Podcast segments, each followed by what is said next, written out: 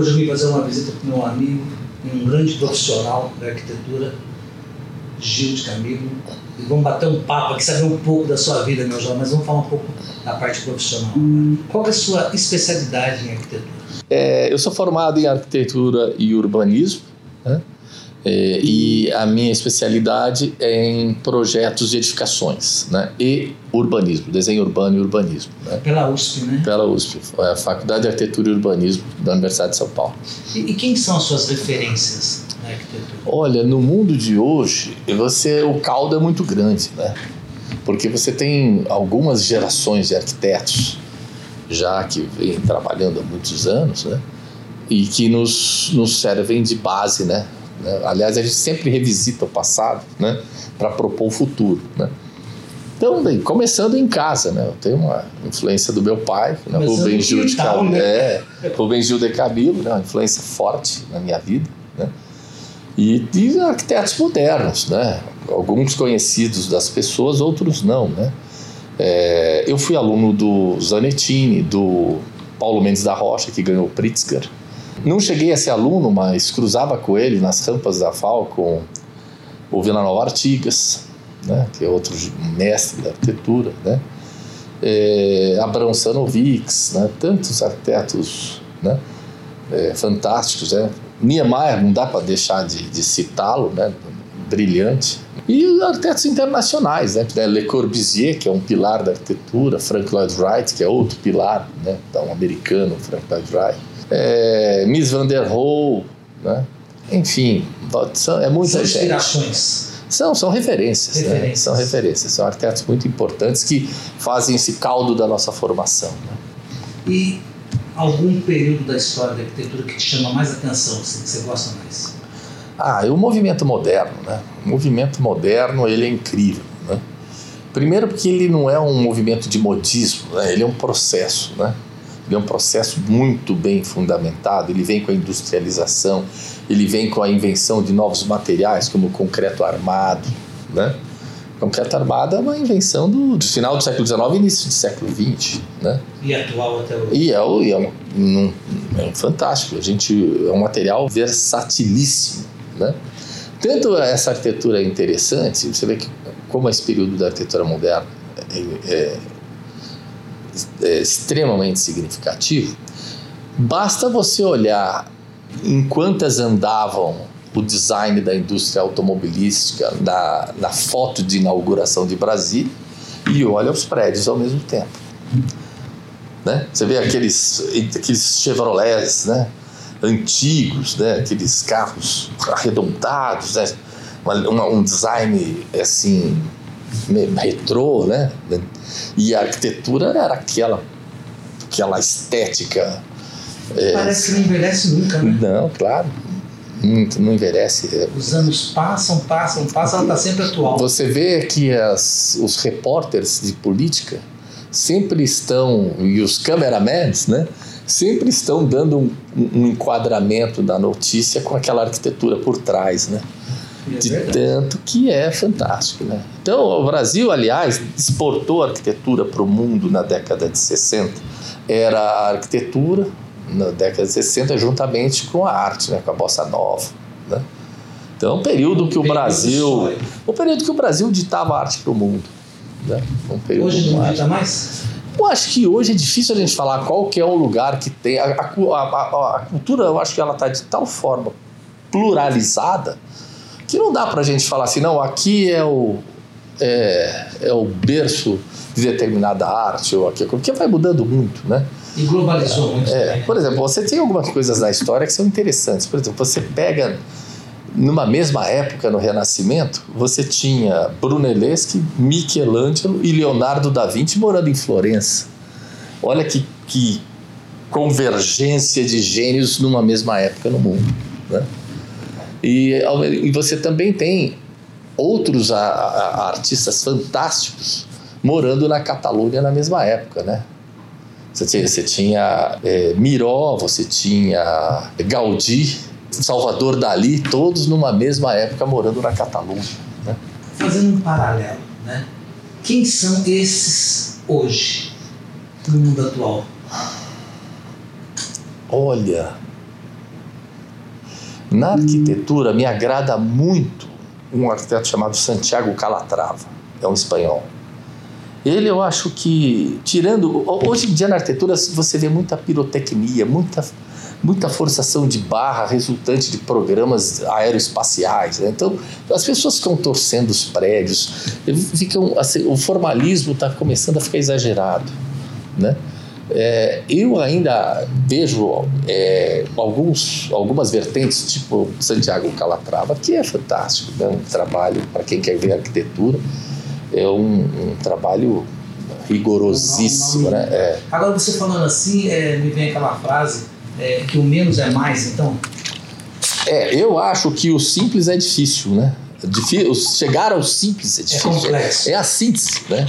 Então, eu diria que é, essa frase, ela, ela, less is more, ela foi dita por um arquiteto é, alemão radicado nos Estados Unidos chamado Mies van der Rohe. Né? Ele que, que, que cunhou essa, essa frase, né? E é uma arquitetura que não envelhece até hoje, né? Você tem projetos de Mies van der Rohe aí de 1930, 1940 que são referências para arquitetura, né? Gil, e como é que é a rotina no, escritório? É, eu acho que deve ser bem interessante, né? Assim, o cliente chega aqui com um sonho, uma, ele precisa exteriorizar isso para você. Como é que você faz essa captação, né, para você poder no final entregar aquilo que a pessoa deseja? Como é que Olha, funciona isso? Eu não, não tenho, não sou psicólogo, né? não tenho conhecimento nenhum nessa área. Mas, acho que tem que ter um pouquinho mas de psicologia. tem que ter muita psicologia, muito jeito, muita sensibilidade para lidar é, com o sonho das pessoas, né? Porque o, arquiteto, a essência, né? O, o arquiteto nada mais é do que um agente do sonho das pessoas, né? E as pessoas na maior, na, na maior parte das vezes elas chegam na frente do seu arquiteto pensando assim, será que ele vai entender o que eu quero? essa é a maior é a angústia que a gente mais sente das pessoas é essa né? E só que esse é o aspecto mais simples né? É, eu deixo a, as pessoas completamente à vontade né? Se ela quer trazer revista para mostrar ela traz tem gente que acha que o arquiteto vai se ofender o arquiteto jamais poderia se ofender com uma forma de comunicação. Né? Se a pessoa está trazendo aquilo, é a forma dela. Comunicação visual. Sem dúvida, né? Então é a é. forma que ela tem de se expressar, né? Então eu falo assim, pô, traga o que você quiser, as referências que você quiser, para eu poder entender aonde está a sua cabeça, né? Então, é, primeira questão é assim, procurar entender a... Então ele chega aqui e tem uma, uma entrevista Sim, com você, não? Exato. Tudo, ah. arquitetura é, re, é resultado de uma boa conversa. Sempre. Quanto mais eu conversar, mais perto eu vou mais chegar. Mais assertivo você vai ser. É. Então, por exemplo, eu começo investigando a linguagem arquitetônica, o estilo que a pessoa quer né? Que tipo de, de espaço as pessoas desejam? Como é esse espaço? Quantos metros quadrados seria essa estimativa? Quantos ambientes? Quantos quartos? Quantas vagas da garagem? Né? A gente, essa é, é, de preferência, orientar até a compra do próprio terreno para fazer comprar um terreno que é, seja favorável seja favorável ao programa de habitação que se pretende. Por exemplo, as pessoas é, é, às vezes é, acham surpreendente até, né? Porque geralmente, é, quanto pior o terreno, melhor o projeto. é mesmo? O desafio é maior. Por exemplo, é, a gente brinca, né? Isso é uma é. frase, é uma brincadeira, né? Porque assim, o terreno diferente, o terreno caído, o terreno que tem uma forma totalmente irregular, ele resulta ele pela, exige, própria, né? pela própria imposição é. que ele faz ao programa. Ele, você chega em soluções fantásticas. Né? Então, muitas vezes o cliente fica assim: pô, esse terreno, eu tô com medo. Eu falo, não, esse terreno é lindo, você pode comprar, que vai sair um projeto fantástico. né? Né? Então, eu fiz uma casa para um, um é. publicitário chamado Eduardo Crivelente e eu, nos terrenos mais difíceis que eu já trabalhei. É é, o terreno era um, um, um meio círculo com a parte mais favorável do terreno voltado para o poente e numa rua sem saída. Quer dizer, então um projeto totalmente inusitado. E ele, como tem uma cabeça muito boa, né, eu falei: olha, eu vou te dar uma proposta que é completamente fora do, do convencional. Então eu fiz a casa in, invertida. Ele, a casa entra pela área de lazer porque a área de lazer ficava para o nascente. Então a casa ficou uma casa sensacional, é uma casa que, uma das minhas casas que mais tem curtidas é essa casa, né? Porque você é obrigado a pensar diferente, né? Com certeza. Então depois da entrevista uh, você começa a fazer um, um layout, um desenho. Me, me conta aí. Bem, primeiro eu me cerco ao máximo de informações. Tá? Certo. Como o cliente quer, então. depois eu me cerco com o terreno. Né? Qual que é a melhor solução que aquele terreno pode resultar? Né? Que, que pode resultar naquele terreno. Né? É, levando em consideração os aspectos naturais, né? iluminação, posição solar, ventilação, né? vistas, né? visuais. Né? A gente olha para o terreno e o próprio terreno vai ordenando a arquitetura. Né? Você tem que conversar com ele. Né? ver o entorno. É, e ver qual que é a relação do terreno com o entorno. Né? E aí as, as, coisas, você vai sedimentando todas essas informações, né? Aí o projeto, você precisa de um tempo de, de, de maturação, maturação né? E aí eu começo aí desenhando, né? Eu sou do tempo que o arquiteto desenhava, é, fazia arquitetura, perspectivas na mão, né? Eu até hoje, né? o grande barato da arquitetura são as perspectivas à mão, o processo de investigação do projeto. Esse é o, é o vamos dizer assim, é o, o momento mais gratificante da arquitetura é a investigação, a investigação da ideia. E quanto tempo depois que o cliente senta aqui é, ele sai com o projeto? Depois, cada, cada projeto depende. Depende da complexidade do projeto, depende do tamanho do projeto, né? Então, e também depende do estalo, né? Porque você também. Sim. Às vezes aí, são raros os projetos que nascem no estalo rápido. E você faz só o projeto ou faz a execução também? Às vezes eu faço execução. Algum, alguns perfis de, de trabalhos eu executo, outros não, né? Porque o, o aspecto principal do escritório é a, o projeto, o projeto de arquitetura. Né? Esse é o aspecto principal. Né? Então, é, por exemplo, eu faço projetos de edifício, mas eu não faço obras de edifício. Né? Eu faço pequenas, pequenas residências, né? residências, escritórios, né? Que eu tenho uma estrutura para isso. Quantos projetos você já fez para você mesmo? Para mim? É. Para você morar, não para você. Para eu morar? Pra você alugar para os outros. Não, isso aí não. Isso você Fiz dois. Fiz dois. Para você, para você. Fiz dois. É, foi difícil não? Atender as necessidades do Gil? Rapaz, você pergunta para qualquer arquiteto. É. Você é o seu cliente mais difícil. Você próprio é o seu cliente mais, mais difícil. Deixa eu te fazer uma outra pergunta. Tem várias obras é, é. que, tem, que levam sua assinatura uhum. aqui no estado, pelo uhum. Brasil. Qual que você destacaria? Uh, eu tenho uma que eu gosto muito, que é de Bonito. Né? Maravilhosa aquela obra. Mas eu queria que você me falasse quais que você gosta. Olha, eu... De qual filho você gosta mais? É. Não é uma escolha de Sofia, né? Olha, é, eu, eu vou te falar assim, eu gosto de todos os meus projetos. É assim, eu não entrego aquilo que eu não gosto. Eu não consigo nem avançar. Enquanto eu não acredito na ideia, eu não vou para frente. Não dá. Então, é, o projeto ele, ele tem que te conquistar, né? Mas é, os projetos é, corporativos eles eles têm uma liberdade maior do que os residenciais. Né? Porque as residências. tem mais personalização. Tem, né? as, as, coisas são mais assim, são mais encomendas, assim, é. de uma forma de se viver. Né? E os corporativos não, as pessoas aceitam algumas, algumas coisas mais audaciosas. Né? Por exemplo, você falou do, do Sebrae de Bonito. Né? O Sebrae de Bonito foi um, um insight, um estalo, ele nasceu pronto. Né? Isso é raro, né? Na minha, em 30 anos, acho que isso me aconteceu meia dúzia de vezes. Né? E é o, é o meu projeto mais conhecido é esse é o Sebrae de Bonito. Ele foi para uma plataforma mundial chamada ArcDaily, né? É a plataforma mais, vamos dizer assim, respeitada, respeitada e, e, conhecida no mundo. Né? Ele foi para o Arquidaily nacional e o nacional mandou para a curadoria mundial e ele entrou na curadoria mundial.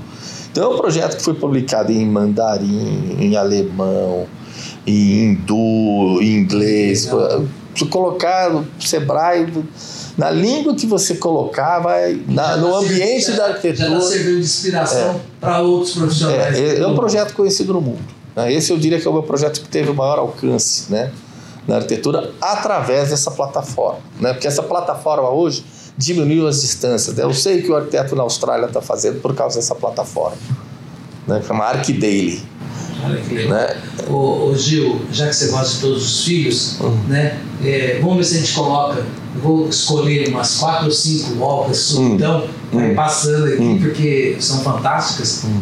Né? E eu queria fazer uma pergunta para você. Como que você lida quando o teu cliente pede uma coisa e você fala assim, cara, isso eu não quero fazer, isso não. Mas o cara quer. Sabe aquela coisa que não tem nada a ver com você? Olha, do ponto de vista programático, às vezes o cliente pede algo que não vai funcionar, né? Então você explica para ele, né? Você porque muitas das ah, vezes é a parte técnica, ah. mas quando o cara é brega, o negócio Olha, eu vou falar uma coisa para você. É. O Campo Grandense, de uma forma geral, Tem bom gosto, né? ele é um estético. O Campo Grandense, ele hoje, eu diria até que mais que São Paulo, até a alta, a, a, vamos dizer assim, a alta sociedade Campo Grandense é muito estética. Todo mundo acompanha a arquitetura. Essas plataformas também contribuíram muito, essas plataformas de arquitetura contribuíram muito para apurar o gosto das pessoas. Né? Uhum. Então, hoje em dia, as pessoas estão muito mais antenadas com a arquitetura. Então, você não tem sofrido esse tipo de coisa? Não, hoje em dia as pessoas são muito informadas. Muito informadas. O Campo Grandense ele é sofisticado. Né? É também no nível de cliente seu também. Não, mas, isso, mas, mas, eu acho que isso é de Campo Grande, sabe? Campo lugar? Grande é uma cidade de imagem. É uma cidade de imagem, mas é uma, é uma cidade que as pessoas são muito antenadas com a sofisticação. Quer ver um lugar mais ainda que Campo Grande? Dourados. É mesmo? Dourados. Dourados é uma cidade do, do interior dos Estados Unidos. Né? É nem não dá para você andar por Dourados, aquela parte mais mais norte de Dourados, chegando Dourados à direita, você tem lojas que não tem em Campo Grande. É padrão assim, de lojas assim, de alto, alto nível, assim, de, de padrão de consumo. É uma cidade, eu, assim, aquelas ruas largas, bem cuidadas, né? Óbvio que tem a realidade do Brasil, mas assim, você pega alguns nichos de Campo Grande, pega alguns nichos de, de Dourados, eu acho Dourados uma cidade extremamente sofisticada. Ô, Gil, ah, na sua vida profissional e pessoal, é, qual o maior desafio que você já teve? Que você lembra que você possa compartilhar com a gente aqui? Puxa, essa pergunta é difícil, hein? Eu acho que o dia a dia, a vida é um desafio, né? A vida é um desafio. Eu acho que é, eu estou sempre buscando uma solução para um novo projeto, né? Mas teve um que, que você demorou mais para achar solução? Ou que você falou assim, não, ainda não é o que eu quero? Ah, isso é, mas isso é tudo, isso é sempre. É. eu já cansei de abandonar projeto e fazer de novo. Sério? Sim. Mas, e sonhando? Você já fez algum projeto sonhando? Já. Já? Já. Porque você dorme com o problema. Você, o subconsciente, veja bem, você dorme com o, o arquiteto, ele está sempre devendo ideia. A vida do arquiteto é, é uma é dever é ideia constantemente. Então, você põe as ideias no seu subconsciente você acaba. Né, eu geralmente eu acordo intuído. Né? Geralmente eu acordo intuído. Geralmente eu trago alguma coisa. Não é, não fico pensando em arquitetura para dormir sim, toda noite. Sim. De forma alguma, até prefiro pensar em outras coisas. Sim. Mas às vezes você está com o seu subconsciente. É, trabalhando, trabalhando isso e às vezes acontece. É, é, eventualmente acontece. É. E alguma complexidade nessa sua vida? Alguma? Olha, a arquitetura é, uma, é, é, você, é um desatar de nós, né? Eu acho que quanto mais complexo o tema, mais, mais desafiador é e, e é bacana. Eu gosto dos temas desafiadores. Gil, deixa eu te fazer uma pergunta. É, Mas você ser filho de um arquiteto que também era de sucesso, cara, como é que é lidar com isso? Olha, eu entrei resolvido na faculdade. Porque é o seguinte, eu não tenho só um pai arquiteto, mas eu tenho um irmão arquiteto que é muito bom também. Sim. É, quando eu estava pensando assim, faço arquitetura ou não faço, meu pai já era um arquiteto conhecido e o meu irmão Rubens ganhou um prêmio no Mackenzie de, de, de estudantes de arquitetura, um prêmio nacional. Né? E eu falei, pô, o que, que eu vou fazer, né? Aí eu falei, olha, eu gosto de arquitetura, mas seria uma tortura fazer uma arquitetura querendo me comparar com as pessoas, né? Então eu falei, eu vou fazer arquitetura para mim, não vou fazer arquitetura para é, me comparar com ninguém, né?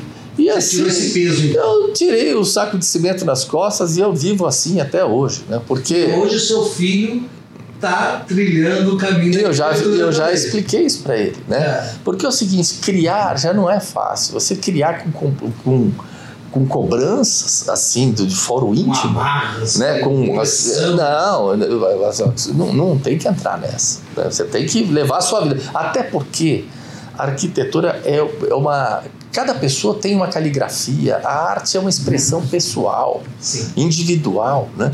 Cada um tem a sua é forma de manifestar. Sim. E, é. e, o, e, o, mais bacana é a, a diversidade da natureza humana. Você pega um concurso de arquitetura, você dá o mesmo tema para 50 arquitetos.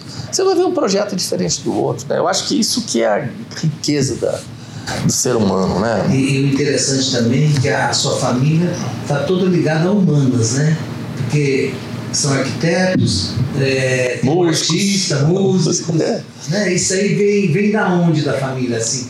É o lado, vem, é o lado espanhol da família. É o lado da, da, da mãe e do pai do meu pai. É um espanhol e italiano.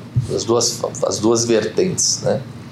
Que... A mãe brasileira a, a mãe do meu pai, ambos são brasileiros, mas a, os, os pais do meu pai, mãe e pai, a mãe era descendente espanhol e meu pai descendente de italiano. Mas tinha também um pouco da, e, da e minha mãe. E a sua mãe? Não, da minha mãe tinha a veia italiana também, que eles eram pianista, concertista, né? A mãe da minha mãe era pianista, concertista. E se você não fosse arquiteto, você seria o quê? Olha, eu tive muito dividido entre publicidade e arquitetura, mas dividido assim ao, no limite. É. é. Eu adoro publicidade. Acho que e você vê que tem muito arquiteto que trabalha com publicidade, né? É. Eu acho que a forma, a concepção, né? Eu acho que é, é, são a música também é assim, né? São construções parecidas, né? A concepção, a, a, a metodologia, de cada um, mas a, a, o caminho de que, da criação da, da música, de uma peça publicitária, da arquitetura, são caminhos semelhantes, né? Ô Gil, e vamos tocar num assunto muito legal que são as obras premiadas. Você tem algumas obras, né? Me fala um pouco sobre isso. Olha, nós temos uma residência na, no, no condomínio Dama 1, que ela ganhou um prêmio nacional de arquitetura, é o melhor da arquitetura, né, que chama e ela foi classificada em primeiro lugar no ano de 2010 e teve uma casa que teve uma repercussão muito boa. Né? Temos também a Clínica Parisotto aqui no Jardim dos Estados, que também ganhou no ano, dois anos depois, ela ganhou esse prêmio na categoria Edifícios Voltados para a Saúde, né? também do melhor da arquitetura.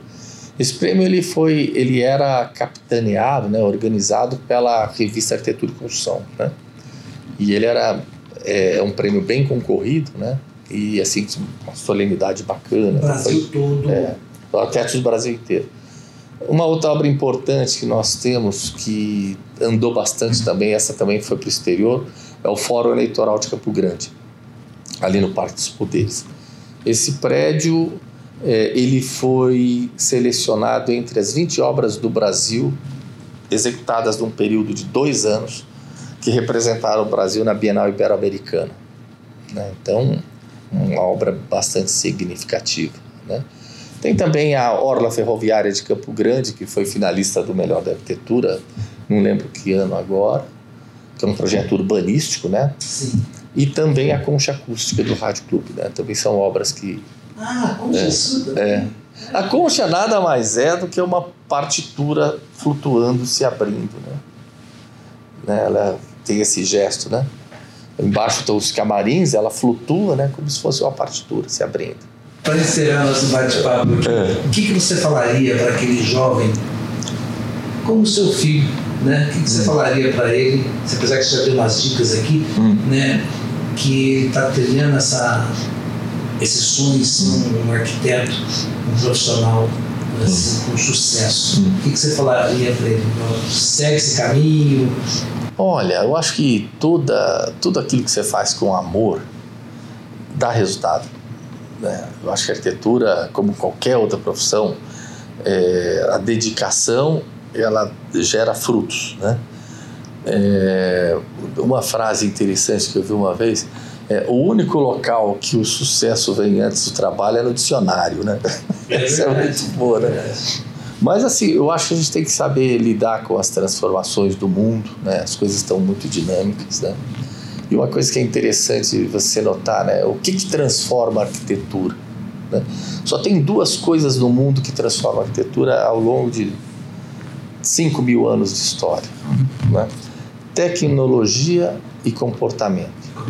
Esses dois pilares são esses dois únicos pilares ou você cai em comportamento ou você cai em tecnologia. É isso que transforma arquitetura. Por exemplo, tempos de pandemia, né? Você vê transformações, está mudando hábitos internos, comportamento, né? É, questão da sustentabilidade, está mudando tecnologia, né? Hoje a tecnologia está mais rápida que o comportamento ou está para em passo aí? Sabe que eu nunca pensei nisso, Zé? Não sei, viu? É uma coisa a se pensar, sabe? Eu acho que tem momentos que Eu- não está mais. Eu acho, eu diria talvez que a tecnologia, ela, a transformação é maior que a mudança comportamental. Pelo menos esses últimos 50 anos a É. tecnologia deu um. É porque o comportamento ele vem mudando, mas eu acho que a tecnologia ele, ela está à frente da, da alteração Nesse, mo- nesse comportamental. momento ele. É. E um altera o outro, né? É verdade, é, é uma, é uma- é um Um jogo, um retroalimenta o outro. alimenta o outro. Meu É. jovem, foi muito bom conversar com você. Precisamos fazer outras dessas. Com o maior Já prazer. aprendi um monte de coisa aqui hoje e quero ter a oportunidade de levar os seus conhecimentos para muita gente Ah, bacana. que queira saber da- das coisas boas que você faz. Obrigado. Obrigado eu. Um abraço.